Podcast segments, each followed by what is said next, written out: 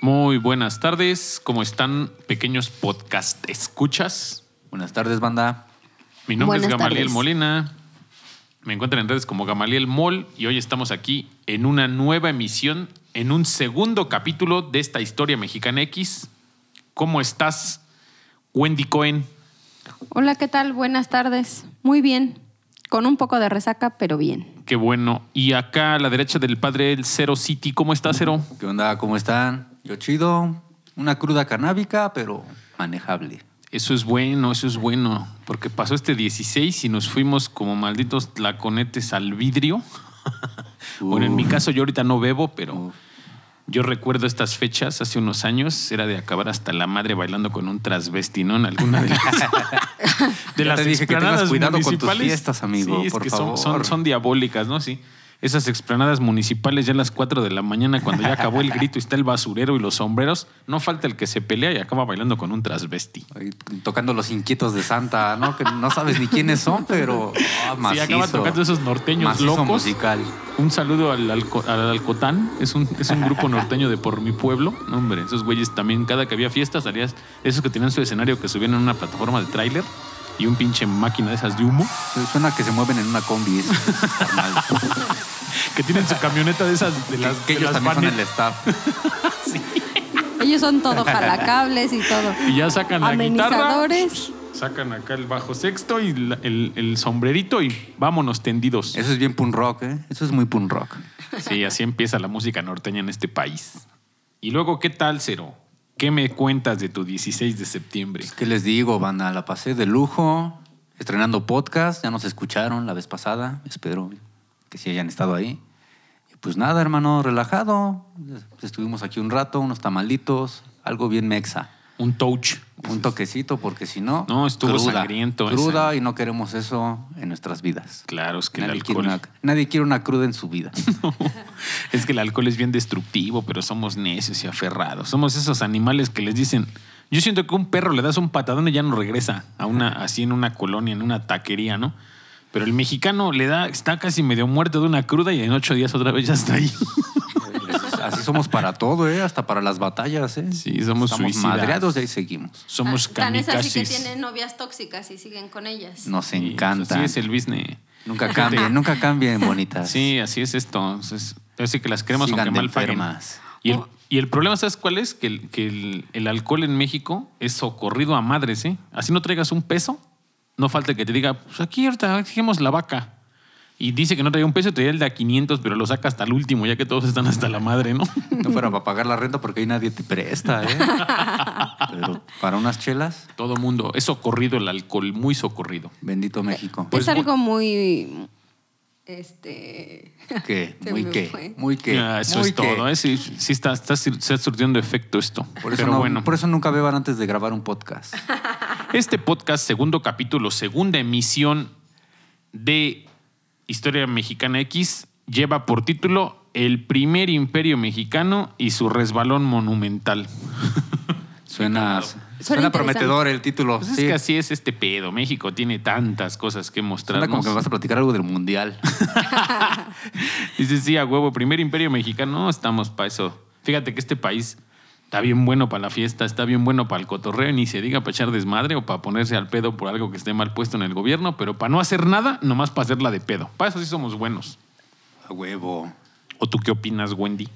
No, para muchas cosas, ¿no? Creo que también este, ahí el doble sentido lo manejamos muy bien. Somos finos para eso del Aquí albur. todo lo doble. es Doble moral, doble sentido, Exacto. doble hoy no circula. Todo, Todo aquí lo doble, doble. nos funciona de maravilla. Sí, pues sí. Entonces, oficialmente arrancamos. Buenos días, buenas tardes, buenas noches, depende de qué hora nos escuchen, gente chula, gente de calidad. Le venimos ofreciendo, le venimos enseñando hasta la comodidad de su hogar y de sus dispositivos, esos que ya conocen y que tanto nos gustan, para vivir un bonito podcast titulado Historia Mexicana X, narrada, contada y expuesta de manera más explícita y atenta para que usted, damita, caballero, niña, niño, disfrute, la escuche y la goce, mi gente bonita. Todo esto mientras se dirige a su trabajo, se dedica a esas labores domésticas, mi gente. Ahora sí que para pasar el rato en compañía de toda su familia. Para todo esto, mi gente bonita, usted podrá disfrutar de este producto con la módica cantidad de tiempo de una una horita de su tiempo valioso, mi gente. O usted que no va a hacer nada de ese tiempo de todos los lunes, inicio de semana, para adentrarse a la historia de este chulo, hermoso, precioso, pero a la vez transado, robado y violentado país llamado México. Para el 24 de febrero de 1821, Agustín Cosme Damián de Iturbide y Aramburu, mejor conocido como Agustín de Iturbide. ¿Se llama Cosme? Sí, Cosme, como el de Café Tacuba. ¿Como Cosme Fulanito? Sí, sí, me acuerdo cuando ese güey tenía. Ese güey, bueno, se cambia de nombre en cada disco. Había pinche de. Tiene de. ¿Cómo se llama esa madre? Déficit de identidad o de, o de un pedo acá. ¿Déficit de pronunciación de nombre? Ándale, ese güey está como el. ese güey está como el fragmentado, pero en nombres de rocker, nombres, ¿no? ¿no? Así se pone. Primero sale con una gorrita de. Un saludo a Rubén Albarrán. Te estamos cargando carrilla, pero pues así es esto. Trae este, sus gorras tejidas, sus, sus guaraches. Yo me acuerdo cuando salió en el disco de la chica banda que tenía una falda de secundaria. ¿Te acuerdas? Una de cuadros así Ah, como. Oh, Simón, sí, sí, su sí. suéter verde y su cabello largo y sus calcetas, ¿no? Un Y parecía colegiala. El gallo gas, ¿no? No, no, no, desde ese, fue tiempo. Fue era después, Cosme. ¿no? Yo creo que ahí era Cosme. Porque Gallo Cas ya fue más nuevo, pero bueno, ya nos estamos saliendo un poco de la independencia y del, y del primer imperio. Ok, ok. Estamos con Cosme y Turbide. Ahora sí, ese Cosme Iturbide oficialmente dio a conocer el plan de Iguala, donde se proclamó la independencia de México y su conformación como imperio bajo una forma de gobierno monárquico constitucionalista. La defensa a ultranza de la religión católica sin tolerancia de otra alguna. O sea, aquí a huevo católico o cuello. O católico. Sí, no había de otra. Y el respeto a los privilegios de la clase alta. Todas estas resoluciones defendidas por el ejército trigarante, el que dijimos que eran, esas son las tres garantías, la única religión, el derecho a los españoles, o sea, la clase alta y la igualdad según de, de todos los hombres. O sea, no a todo a favor del poder. Así es, en de pocas los palabras. poderes de aquel entonces. Y se supone que había igualdad de hombres, o sea, ya no iba a haber esclavitud. Mencionaste clase alta, pero nunca dijeron nada de la clase baja. Así o, sea, es, o sea, todo era para Ah, el bueno, clero. o sea, yo tengo, me eh, respetas. Tú no tienes, te chingas, pero me respetas. Pero somos independientes. Claro. Venga. Y, y lo importante, o sea, que ya no iba a haber esclavitud, güey, porque eso desde que el cura Hidalgo se aventó su loquera de la, de la independencia y el arranque en los fabulosos cinco meses que la comandó, él abolió la esclavitud y empezó en Guadalajara ese pedo. Es la cuna de la abolición de la esclavitud. Ok.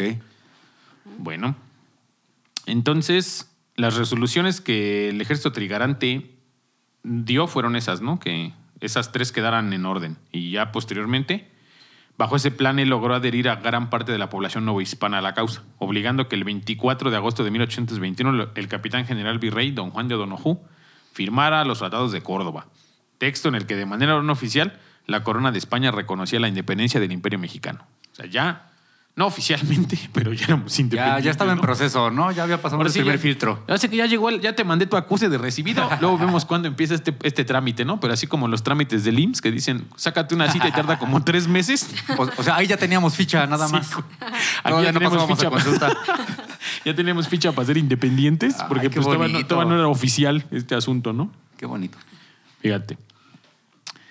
Con la entrada del ejército trigarante a la capital el 27 de septiembre y la firma del acta de independencia del Imperio Mexicano, se consumó la soberanía de la nación. Al día siguiente se instituyó la Junta Provisional Gubernativa, que asumió el poder legislativo. Su tarea consistió en convocar a un Congreso Constituyente y organizar la regencia, que fu- que fungió como poder ejecutivo mientras se reunió el Congreso para definir al emperador. O sea, ya estaba el pueblo poniéndose de acuerdo, ¿no? Porque, para desgracia, para eso sí somos buenos. O sea, La bulla. es un relajo. Lo único que somos buenos para ponernos de acuerdo es para una carne asada. Y eso, a ver, porque luego nos ponemos que cada quien trae cada cosa y llegan dos cosas repetidas y faltando una. Siempre. Pero siempre como mexicanos, para otra organización es muy difícil. Siento que cada quien tiene su manera de pensar bien particular y hace su propio desmadre. Por ejemplo, cuando eran el PRI, ya somos el PAN. Y luego otros, ya somos el PPS. Y luego otros, ya somos el PARAM. Y siempre hay corrientes. Esa división, sí, sí, sí. Nunca ha habido como una, como una un unión. acuerdo, no llegamos Ah, a nada. somos No pederos. estamos- lo más fácil es hacer ideologías diferentes Y jalar y a ver- apoyarlas y, y a ver cuánta gente vale juntas, verga ¿no? si, ajá, y vale verga Hay que el hacer una común. secta, cero. Ahí está el business. Así, júntense a nuestra secta, por favor. Que no, no pedimos, Va a arrancar una secta no aquí. pedimos varo, Ah, nada. huevo, ahí está el business. No Nada pedimos más, dinero, Por, solamente por el fe. momento. Solamente un sacrificio. Por el momento no pedimos dinero. Solo tener fe. Exactamente. Solo Fe un ciega. de fe. Fe ciega en nosotros. Ya el dinero lo vemos después. Únanse. El Congreso se instaló el 24 de febrero de 1822 y las desavenencias se hicieron notar de inmediato por todos los medios. Los congresistas buscaron menoscabar la figura de Agustín de Iturbide en todas sus facciones. O sea, por desgracia, el mexicano... Facciones, él tenía unas facciones Ah, claro, como... y hermosas, porque el cabrón Sí. tenía unas patillas taqueras y unos ojazos azules. Pues el güey era criollo, no era mestizo. O sea, ese güey era nacido en- de padres españoles y radicado en México. Sí, sí se nota. En esa biografía que me pedían ya para la primaria, se nota. Se ve, se ve que él, no, pues no, no era mexa. Se ve que no era de. No, no era de aquí. Que no era ¿Cómo de- no? de. Él era nacido aquí. O sea, era nacido, pero realmente tú ves su, su fotografía, ahí la pueden. Ah, o sea, buscar. los mexicanos güeros no somos nacidos aquí o el Entonces, que. O sea, ya, eso no es- ya, ya vimos ese racismo. Esos son de podcast. mentiritas. Son criollos. Pues es que a fin de cuentas, de no, no, decir. no, jamás. O sea, tenemos mestizaje en la sangre, pero bueno. Entonces, el conflicto entre el Congreso e Iturbide se desbordó. La facción política republicana y la borbonista se unieron para evitar la entronización del héroe de Iguala al conocer la deliberación del gobierno de España de no aceptar enviar a un descendiente de la dinastía de la Casa de Borbón. O sea, huevo, querían que fuéramos independientes, pero con un gobernante Pero español. de allá.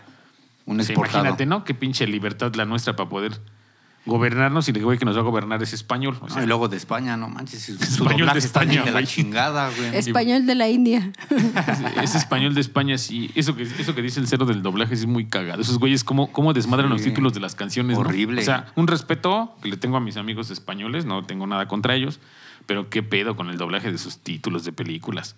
O sea, ve, aquí en México, bueno, en Estados Unidos se llama Die, Die Hard, la de Duro de matar. Duro de Matar, y esos güeyes le ponen jungla de cristal. El, el Kamehameha es la onda vital en España. No o sea, mames, o por sea, favor. ¿Qué pedo con esas pinches traducciones, güey? O sea, neta. Que sea, hagan rap, que hagan bandas, pero que no doblen películas, por favor. Sí, hablando de rap, los españoles son mis héroes. ¿eh? Subtítulos, que, que le pongan subtítulos. subtítulos, con eso. Les enseñamos a leer, si no saben, no hay pedo. Y respetamos cómo viene escrito el título en inglés. Y así déjalo, carnal, Así abajo. está bien ponle, chido, si quieres carnal. ponerles, pónsela abajo, Sí. nada más no le pongas en la madre al título de la, de la película. Continúa, amigo. Fíjense, después de, de este conflicto de que a huevo querían que fuera un borbonista el que, el que gobernara esta parte, los iturbidistas, junto con el apoyo del pueblo, proclamaron la noche del 18 de mayo de 1822 la entronización de Agustín de Iturbide como primer emperador mexicano. O sea, el mexicano dijo, a la verga, yo quiero a Agustín de Iturbide en el gobierno. Porque era un era cabrón. algo. Ya había liderado la, la parte de la independencia y estaba del lado realista. O sea, el güey ya se había quedado como defendiendo los intereses al final de la Es independencia. que se quedó como figura. Se dio un abrazo Realmente acá. sí era, una- era la figura. de- Se dio un pinche abrazo acá chulo con Vicente Guerrero. Ahí los dos se abrazaron. Ah, el, ¿qué? Acatempan. arrimón de acá. Acatempan. El arrimón de Acatempan. Acá se pegaron el mueble y los dos güeyes pues, pararon la bronca y dieron pie a que se diera la independencia en este país porque ya habían parado el ejército. Porque todo se logra con arrimones. Exactamente. Es la, es la manera más idónea de poder parar un conflicto. Es ven y te abrazo. Ven y abrázame y para la guerra. Qué sexy guerra. Así es, debe ser. Entonces, fíjense, Agustín de Iturbide entra esa noche como, como primer emperador y al día siguiente, tempranito, dijo yo, me separó, se peinó las patillas y vámonos a formar el Congreso. Y pues el Congreso dijo, pues ya qué, güey, ya juntaste a México en la noche. Ya traes antes tus firmas, güey, ya ya ni juntaste de- tus fir- Antes de que me hagas tu desmadre, te nombramos emperador, porque como mexicanos somos bien finos, somos finos para nombrarnos este, de los movimientos que existen rápido, en una noche ya está hecho este pedo. Como Miguel Hidalgo dijo, ah, sí, putos, en una noche sacó la- a tocar la campana y eran como seis mil culeros para ir a hacerla de pedo. Es Lo mismo como, pasó con es él. como cuando sale un disco, ¿no? Tú dices, no, pues me espero para la piratería y ya lo tienes al otro día en tus manitas. Algo así. Y así, así como, como neta, o sea, en este país como que ya estaba la gente, de, imagínate, ¿no? Los que apoyaban los regentes o los que estaban apoyando en ese momento Iturbide eran güeyes de varo o políticos. Y este, al revés, los que apoyaban, Itur- perdón, es que me, me, me cuatrapié con la historia. A Iturbide lo apoyaban los pobres, los criollos y los mexicanos que querían libertad. Y el, del otro lado a los gobernantes y al Congreso pues tenía bastante interés económico y bastantes criollos que querían seguir conservando su, su poder español, ¿no? Y no les convenía a Exactamente, Iturbide por eso llevar Iturbide. el pedo. Pero ya cuando Iturbide llegó, dijo, ¿verdad que sí puedo ser emperador? Traía como 10 mil culeros atrás de él, todos ratificando que él podía ser el, el emperador mexicano. Pues al, al- al Congreso no le quedó más que pues, ratificar lo que, lo que él había dicho el pueblo, ¿no? Bien por El pueblo Iturbide. quería. Tenía sus, sus pantalones para tomar sus determinaciones, ¿no? Qué agradable sujeto, sí. Sí, cae bien. Incluso encontré por ahí algo que a él lo llamaban el dragón de hierro. No, pues es que era Ay, loco, era un. Targaryen, era un Targaryen de la casa de los dragones de Game of Thrones ese güey, porque era, es que sí, era implacable, era un buen, Nunca perdió una batalla en seis años en la independencia. De 1814 a 1820 no perdió una batalla. Ah, o sea, nunca se encontró a Guerrero ¿eh? de frente porque si no le daban su madre. Pues ese güey fue el que prácticamente él y una parte de su equipo fueron los que derrotaron a Morelos. Ese Morelos que estuvo chingón en la, en la revolución. En Que la dolía la in- cabeza. Exactamente, ese cabrón del paliacatito, el que tocaba en Garibaldi. no, ese güey tuvo toda la, la- o sea, la, la estrategia militar que lo derrotó fue la estrategia de, de Agustín de Iturbide y todo el ejército realista. Pero fíjense, él disolvió el gobierno, el Congreso, porque no se ponen de acuerdo. O sea, lo nombraron, lo ratificaron y el Congreso estaba hecho un desmadre. Y él dijo, pues a fin de cuentas soy emperador, que lo truena todo. Y él hizo una Junta Nacional Instruyente, o sea, generó nuevos, pero pues, fueron acorde con él, ¿no? Que lo apoyaran en sus ideas. Porque sí. ¿de qué sirve que te nombren el patrón si no te dejan mandar? Es como ese pedo del control de play desconectado. ¿De qué sirve que te digan, Es que estás eso nos jugando? hicieron, carnal. Sí, pues es la manera más... Nos dieron un control desconectado, nada más. Pero, pero ya lo teníamos, que era lo que importaba. Ya nada más faltaba ponerle el cable. Pero ya tenemos ficha. Ya mero nos Así es, toca. Ya mero nos toca ser independientes. Su reinado solo duró 10 meses. Oiga nada más. El reinado duró 10 meses. Ese güey duró, creo, duró como, como el Geoffrey Lannister, ¿no? En el poder. Así un poquito tiempo y bájenlo de su burro porque es un mal gobernante. No, pues no creo que haya sido por eso, pero duró 10 meses debido a la falta de apoyo y a las impopulares medidas para resolver la economía del imperio. O sea, el güey pues, movía la feria hacia los pobres y que dijeron los ricos, no, nene, aquí esto No no, conviene". jala, aquí no hay manera de, y que me lo tumban. Disolvió el Congreso en una forma de junta local instituyente totalmente fiel a él y en octubre de 1822. Tras una revuelta organizada por Antonio López de Santana, que ya después conoceremos del 15 uñas, pero ese güey sí era fino, fue un presidente que vendió más de la mitad del territorio mexicano a Estados Unidos, imagínense. Era todo Así que- un comerciante. Exactamente. Ese güey dijo, ahí tengo harta tierra en el, en el norte que no se ocupa para nada, vamos a reventarla. Ese güey es, es lo que, es lo que quieren los de Herbalife. Exactamente. es la gente que necesitan un Santana, alguien que les venda eso. Antes esos güeyes que andan vendiendo este, Ese güey vende lo que no es suyo. las cosas de panteón, ¿cómo se llaman? Los que venden mausoleos y, acá servicios funerarios. Y dices, ¿quién quiere comprar esa madre? No, hasta que me muera lo pagan, culeros. Pues esos güeyes son tan buenos vendedores que te lo venden antes de que te mueras, ¿no? Necesitamos más de esos. Exactamente. Pues ese López de Santana, ex gobernador de Veracruz, fue el que empezó la revuelta para tirar a Agustín de Iturbide. Entonces, la única manera que logró él para mantenerse aquel efímero primer imperio mexicano fue por medio del ejército trigarante. Pero el 2 de diciembre de 1822, pues ahora sí que Santana salió al frente de su regimiento y recorrió las calles de Veracruz proclamando la república. Unos días después, se lanzó el plan de Veracruz y el primero de febrero de 1823 dio a conocer el acta de Casa Mata, el cual convocaba la reinstauración del Congreso, así obteniendo la simpatía de la élite política y del ejército trigarante, el gobierno de Agustín de uno quedó sin apoyo. O sea, Era el Congreso que mandó la chingada a Iturbide. Lo, querían, lo regresar. querían No, lo regresó lo Santana, güey. Santana agarró y dijo, así puto, y juntó a la banda loca de Veracruz, hizo un desmadre, güey. La gente de billete lo apoyó y que regresan al Congreso al poder y que tumban a Agustín de Iturbide. No, y los de Veracruz, sí, cuando te dicen, no, odio jarocho. Es cuidado, odio. Qué cuidado. cabrones, esa raza. Saludos a Cuidado. Veracruz, Sí, por huevo, cierto. es que el odio jarocho es cabrones. es- y luego dice, no, es que es de Catemaco, ábrete porque hace brujería. Por eso es la jarocha, entonces. De ahí viene lo de la jarocha, es entonces. la operación jarocha. ¿Por qué la operación jarocha cero? Híjole, no, pues no sé, es lo, que, es lo que ya me dio miedo. Ya no quiero ir a Veracruz. Bueno, fíjense. Entonces, ya después de que este güey lo, lo derrota, ¿no? ¿no? No tuvo manera de mantenerse en el poder. O sea, ya queriéndole. Lo único que le quedaba como poder a Agustín de Iturbide era el ejército trigarante. Y madres, ya se lo había quitado también por promesas o por detalles que tuvo con, con Santana. Le quitó todo el apoyo a Iturbide en ese momento.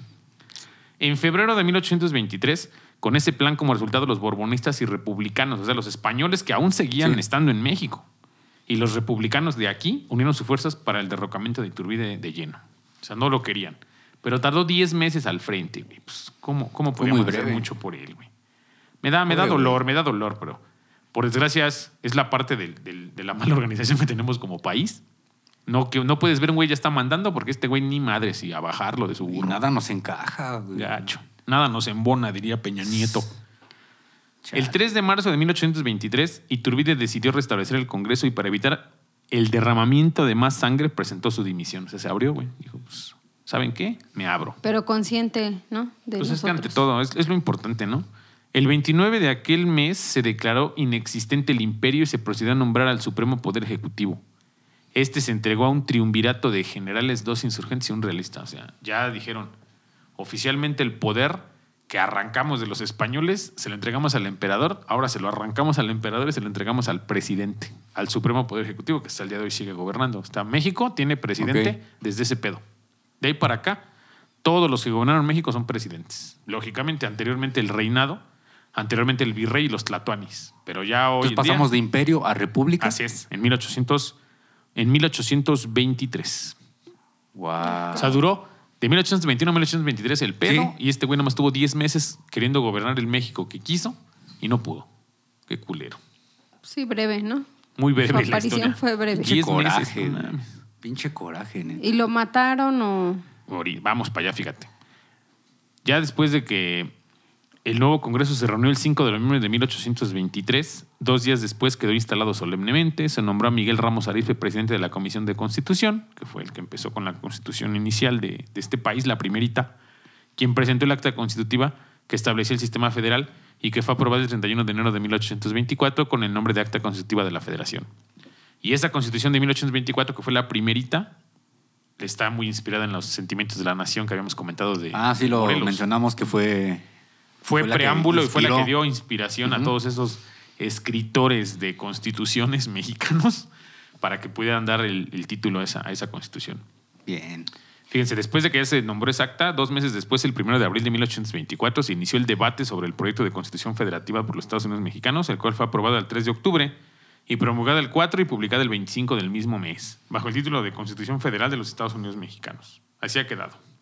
Desde ese entonces, pues ha habido tres constituciones en el país, ya las iremos conociendo, pero esta es la primera, la de 1824. Dos meses después, el 1 de abril, sucedió ese, ese, ese proceso y el emperador, desde que decidió abdicar en marzo de 1823, se exilió a Europa. Durante su ausencia, el Congreso mexicano, previamente reinstalado por Agustín, lo declaró traidor. O sea, fíjate, él mismo lo regresó. Ve nomás cómo somos unas mierditas. Ve nomás esto. El emperador, desde que decidió abdicar en marzo de 1823, repito, para que escuchen todos y paren las pinches orejas, se exilió en Europa. Durante su ausen- su ausencia, el Congreso mexicano, previamente reinstalado por él, lo Por declaró Iturbide. traidor y fuera de la ley en caso de que se presenten en el territorio mexicano, declarándolo como enemigo público del Estado y a todo aquel que le ayude a su regreso. Enemigo público.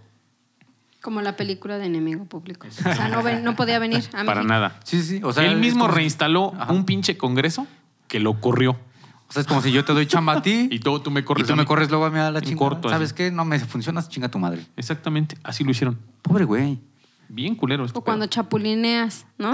Algo así. Sí, exactamente. Somos retóxicos, neta. Entonces, Iturbide, sin Neta. conocer esa resolución de que lo habían decretado pues, enemigo público, regresó a México en julio de 1824. Se aventó como un año afuera. Todavía regresó el Sí, güey. güey, regresó. ¿Qué regresa qué si no te Fíjate, quieren? fíjate a qué regresó, güey. Para advertir al gobierno sobre una conspiración para reconquistar México. Es que también, no manches. es que- No seas güey. O sea, o sea, el güey viene de patriota, güey. Viene desde España, ya lo corrieron. Aquí en México dijeron, ¿dónde ese güey regresa y lo vamos a matar, no? Va a haber pedo.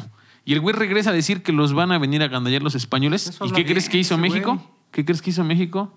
Hermoso y México Eh, lo descuartizamos, experimentamos con él y empezamos a vender sus partes. No, mames, somos una basura, güey. Porque al desembarcar en Tamaulipas fue arrestado y posteriormente ejecutado por un pelotón de fusilamiento. Ah, casi. O sea, sin juicio, güey, sin nada en corto. No lo dejaron ni hablar, güey. Y nos iba a salvar, ¿no? y él venía pues sí. a advertirnos. Y fíjate, las últimas palabras de ese hombre, o sea, me da, me da, me da un sentimiento así de esos de, culpa. De esos Dijo, sentimientos "No, de la nación. Traidor, no. Y lo mataron. O sea, el cabrón lo, lo acusan de traición. No mames, ese güey, lo único que era un México chido. Igual que el. No creo que Hidalgo ni pensó un México chido. Hidalgo No, ese pensó güey un quería México otra cosa. Sus con billete y con, y monaguillos. con Sí, sí, monaguillos sí, y pensaba, libertad. sí, sí, sí. Tenía muchas amantes y un chingo de hijos. Y el güey quería un México chido. Morelos quería un México igualitario. Dolores, Guerrero. Dolores quería uno sin. ¿Quién Dolores? Ah, no. Dolores, Dolores Padierna. ¿Quién Dolores? Dolores, Dolores. Padierna. No, no, no. ¿Quién? Es que, fíjate, Morelos quería un México igualitario. Y luego Guerrero y Javier Mina, que era un español radicado loco que andaba aquí haciéndola de pedo, que Sí. quería que hubiera independencia, ¿no? Que él quería que, eh, él venía muy basado de la, los movimientos de independencia de Estados Unidos, ¿no? Que ya habían, ya habían- Exactamente. que se habían dado y él quería traer eso para acá. Guerrero quería seguir de revoltoso, pero pues en poquito. No Sí, había sí. para cosas grandes, ¿no? O sea, nomás nos alcanza para una guerrilla, ¿no? ¿no? Su compa que, no se mete de todo, pero va y sí se echa una chela y un toquecito. Sí, ¿no? dice, Y "Ahorita convive, nomás a completo para dos pulques". Pero no inhala. No se avienta el y cóctel. no monea. Ahorita No se convivo y traigo para dos pulques, no a completo para más. Y Y, así eso. estaba, fíjate. Sí. Y, y en el momento en que entra este, Iturbide a los madrazos, Iturbide sí quiere un México chido, güey. Iturbide sí busca la independencia de este país. Y lo peor es que ni tomado en cuenta, güey. Y lo corren. Ya después de fusilado, güey. O sea, ve la historia de ese hombre, güey. Dedicado al 100 a este país y acabó fusilado por el mismo país que él formó al final. En 1838 sus restos mortales fueron trasladados a la Ciudad de México, porque el güey pues murió en Tamaulipas, ¿no?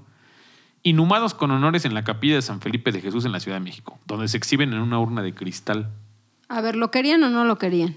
Pues es que ya hasta ¿No? 1838 como que le salió la culpa a estos güeyes y Es que nos equivocamos y matamos al que no era. nos chingamos al que pudo haber sido el mejor emperador de este país, le dimos en su madre, porque pues no respetamos nada, ¿no? Y fíjate, güey, después de que lo, o sea, lo tienen como pinche freak show de esos de circo, Ah, es- es- dices que están exhibiendo sus. su cuerpo, güey, se exhibe en una capilla que se llama San Felipe de Jesús. No sé dónde Pues está, ¿No le pasó lo mismo a Fray Servando, creo fue? No sé dónde está la capilla, San Teresa Google. San Google, harías un paro de ayudarme a buscar dónde se encuentra la capilla de San Felipe de Jesús. Por si quieren ir a ver los restos, hay un güey con un sombrero altote de esos de freak show afuera y vean, vean los restos de Agustín de Iturbide por una módica cantidad de cinco pesos. Usted puede pasar a ver el cadáver en una...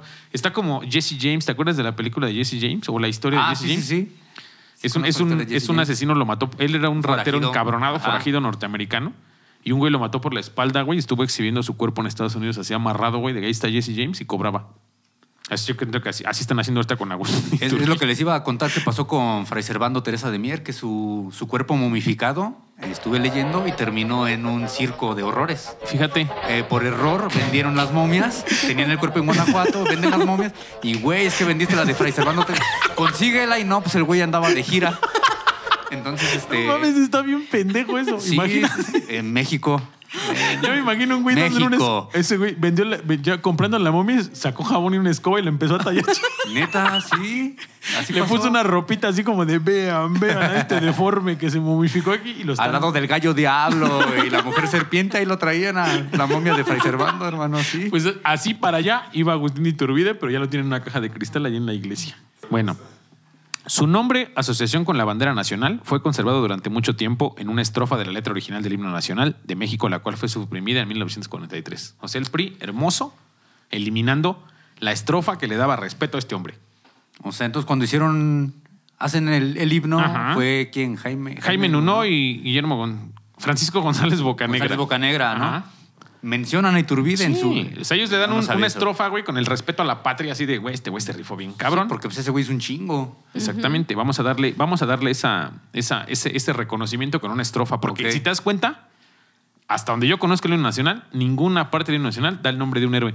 Yo- yo- hay muchas cosas que todavía no le entiendo al himno, honestamente. Pero no dicen no Pavón, güey, no dicen Morelos, no dicen Hidalgo, güey. No, no, dicen dicen- nadie. No No, de hecho, no- de no nadie. Y había un nombre, una estrofa, nombre de él. sí O sea, estaba. imagínate cómo ese güey, al, al pensamiento de ese tiempo de, de Bocanegra y de Jaime Nuno, dijeron, no mames, este güey fue verga, Por güey, eso hay lo- que darle un lo tomaron un en cuenta espacio". por eso. Y aquí en, los 40, en el 43, como iba en contra como de los intereses del nuevo... Porque en ese tiempo había pues, corrientes que el PRI hacía, o que el gobierno federal priista en ese tiempo, pues era muy montado en la Revolución Mexicana y estaban en contra de ideales, por decirlo así, como centralistas o como conservadores, y tumbaron la idea del, del emperador y túmbale ese cacho allá al, al himno, al fin que no lo vamos a cantar completo. Qué poca madre. Así es. Paradójicamente, el sable que utilizó Iturbide durante el desfile de entrada del ejército trigarante a la Ciudad de México fue, Fue de Hattori Hanzo. Es el verga, Hattori Hanzo, para hacer sables. ¿Quién es. Hattori Hanzo? Es el, el chefcito, ¿no? Que sale en Kill Bill. Que como dato curioso, eh, Hattori Hanzo, el original fue un samurái. Y de ahí se basó la, como que el folclore eh, japonés. Para hacer la figura de Hattori Hanzo, Tarantino escuchó ese desmadre y le puso así a su personaje. Fíjate, y este Hattori Hanzo me acuerdo que en la película anda haciendo un sushi, ¿no? Ah, sí. Y anda riéndose como tal y dándole Bebe saque a la Uma Thurman. Sí, sí, sí. Y ese güey fabrica sables de un millón de dólares. No mames, imagínate Ah, y- cómo y- corta el puto sable. Y Agustín tenía uno. Para rebanar, para rebanar cebolla, ese sable de estar poca Y madre. Cosme Iturbide tenía uno. Eso chinga, mi Cosme Iturbide. Agustín Venga. Cosme Iturbide. Fíjate, ese sable que él traía, ese sable acabó ahí dando el rol en todos lados y, y lo feo es que lo colocaron en el salón de congreso junto con los nombres escritos en letras de oro de los insurgentes a quienes había combatido. Ve cuando no lo querían y ponen sus cosas. Y sus O sea, cosas está, su sable, el chingón ahí está colgado, por si lo vas a ver. Y lo ocupan como una bandera de la independencia cuando, pues, Ahora al sí. mero güey que lo traía lo bajaron. Sí somos de basuras. Desde hace mucho, ¿eh? Fíjate que ese aspecto de traidor siempre lo acompañó por creer que fue un hombre que solo buscó la independencia para ser emperador. Pero cuando leemos su narrativa y yo está- estamos escuchando su historia, ¿no? Vemos un hombre que, al igual que los otros insurgentes, vio los excesos de los españoles y lo único que hizo fue pues, mandarlos a la chingada de México.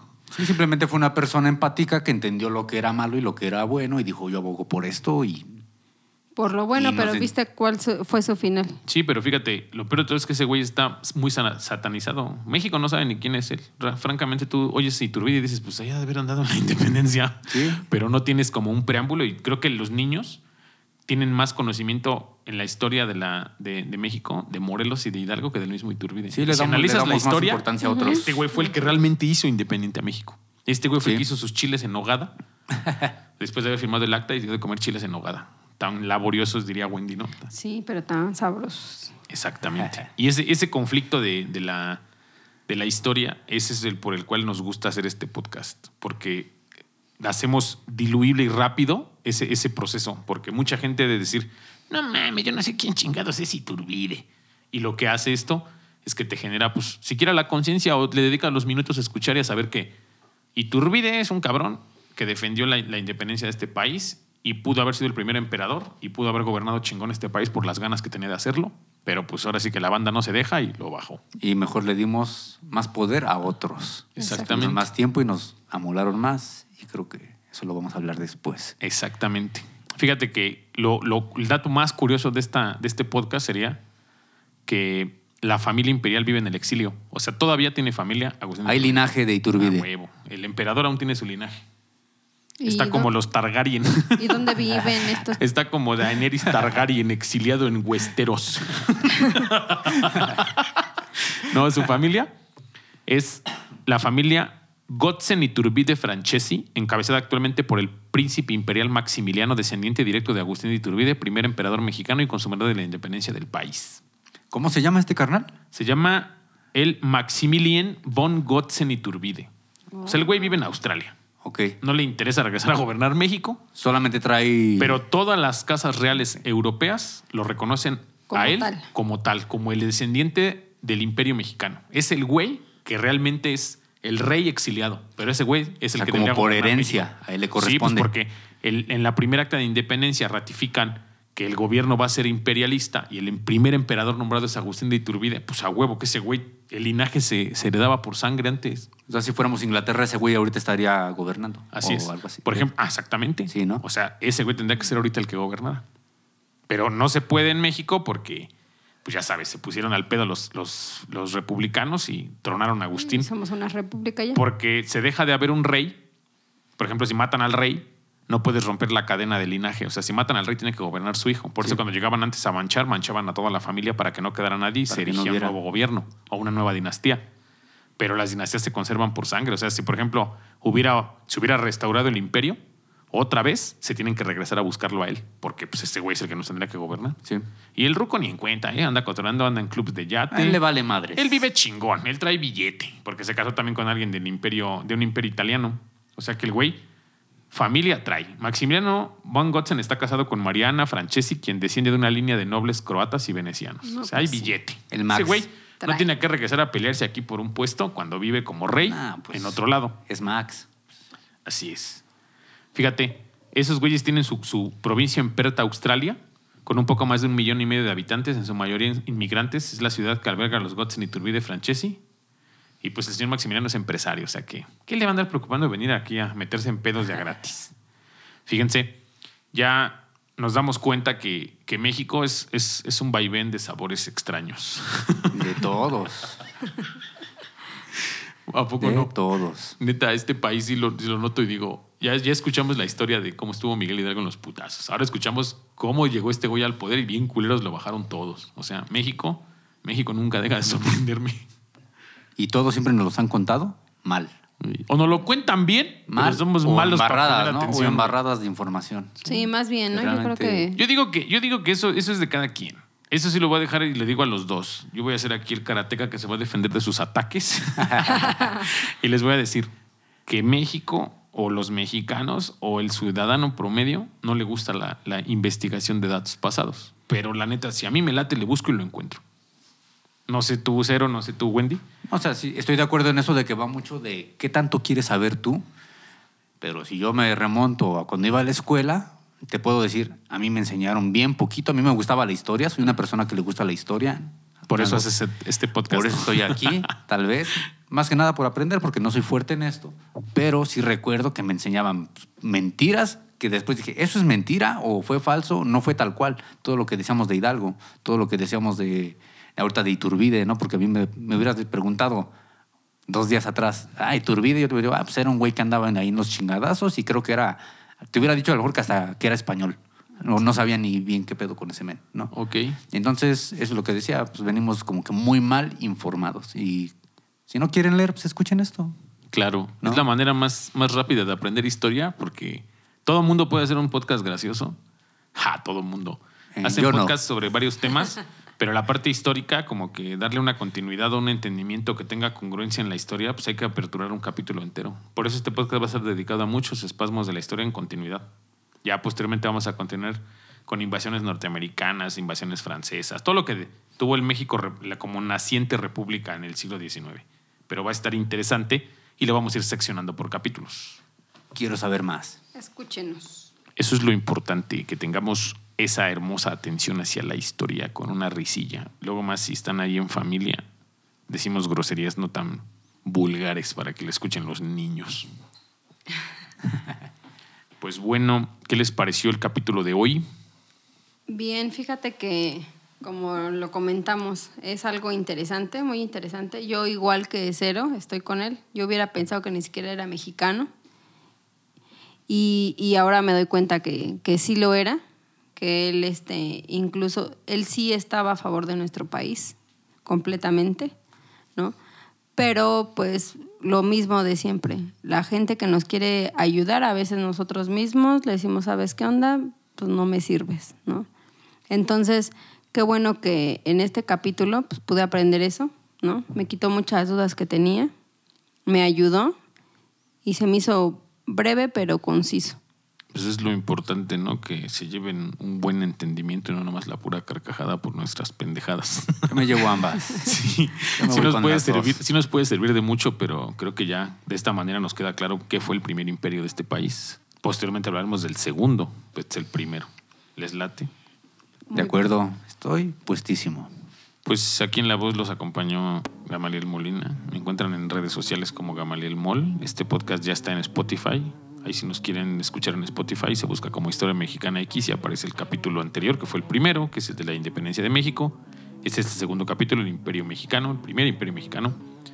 Entonces, en redes aparece como arroba podcast HMX. Arroba podcast HMX. Exacto. Nos acompañó aquí a la izquierda Wendy Cohen. ¿Cómo apareces en redes, Wendy? Como la Wendy Cohen, síganme en redes sociales. Acá en la derecha, el cero. ¿Cómo apareces en redes, cero? Yo estoy como arroba 0sitio87 con la letra Z, por favor. Ok. ¿Cero con Z primero o cero con Z en medio? Con Z al inicio. Y en medio una S, ¿no? Una S. Cero City 87. Así mero.